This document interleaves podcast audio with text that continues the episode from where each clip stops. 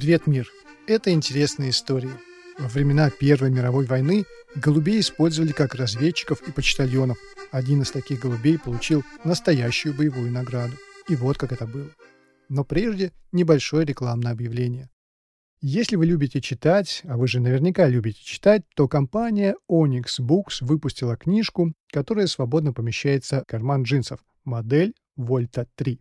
Красивая, как гладкий камешек, отполированный волнами, удобная, как любимое кресло и полезная, как овсяная каша по утрам. Onyx Books Volta 3. Покупаете книгу, получаете знания. Ссылка на книгу в описании. А мы переносимся с вами на поля Мёс-Аргонского сражения – Расчет. Заряжай. Огонь!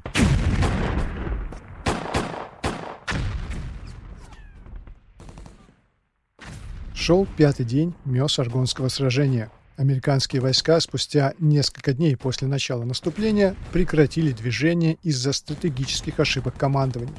Позже премьер-министр Франции Климансо публично объявит командующего американскими войсками генерала Першинга бездарным командиром.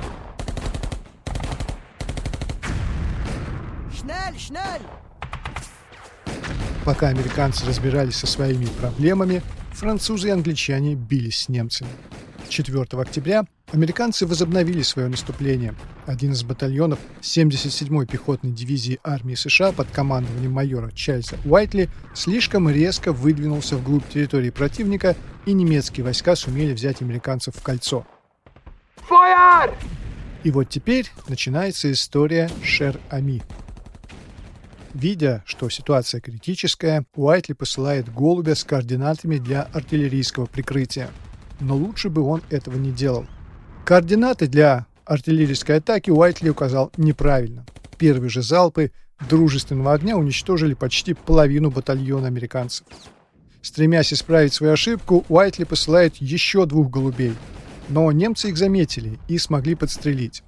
Остался последний голубь по кличке Шер-Ами. На счету Шер-Ами было уже 12 боевых вылетов. Уайтли привязал к лапке Шерами капсулу со следующим текстом. «Мы находимся вдоль дороги. Высота 276 дробь 4. Наша артиллерия наносит удары прямо по нам. Ради всего святого, прекратите огонь. Как только Шерами взлетел, немцы открыли шквальный огонь по голубю. Каким-то чудом голубь сумел пролететь над немецкими позициями и доставить сообщение. Уже потом спасенные солдаты узнали, что немцы несколько раз попали в птицу. Одна из пуль отстрелила лапку, другая попала в грудь, еще одна выбила глаз. Но голубь сумел долететь до своих.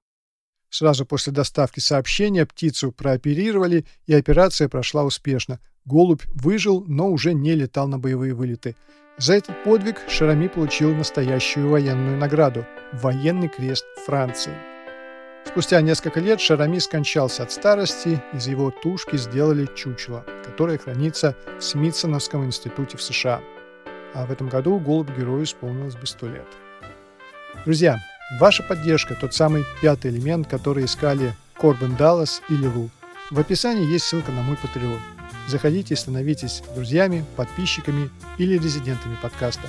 Спасибо всем патронам, всем, кто в меня верит. Это была интересная история. За микрофоном был Андрей Байкалов. Всем пока-пока.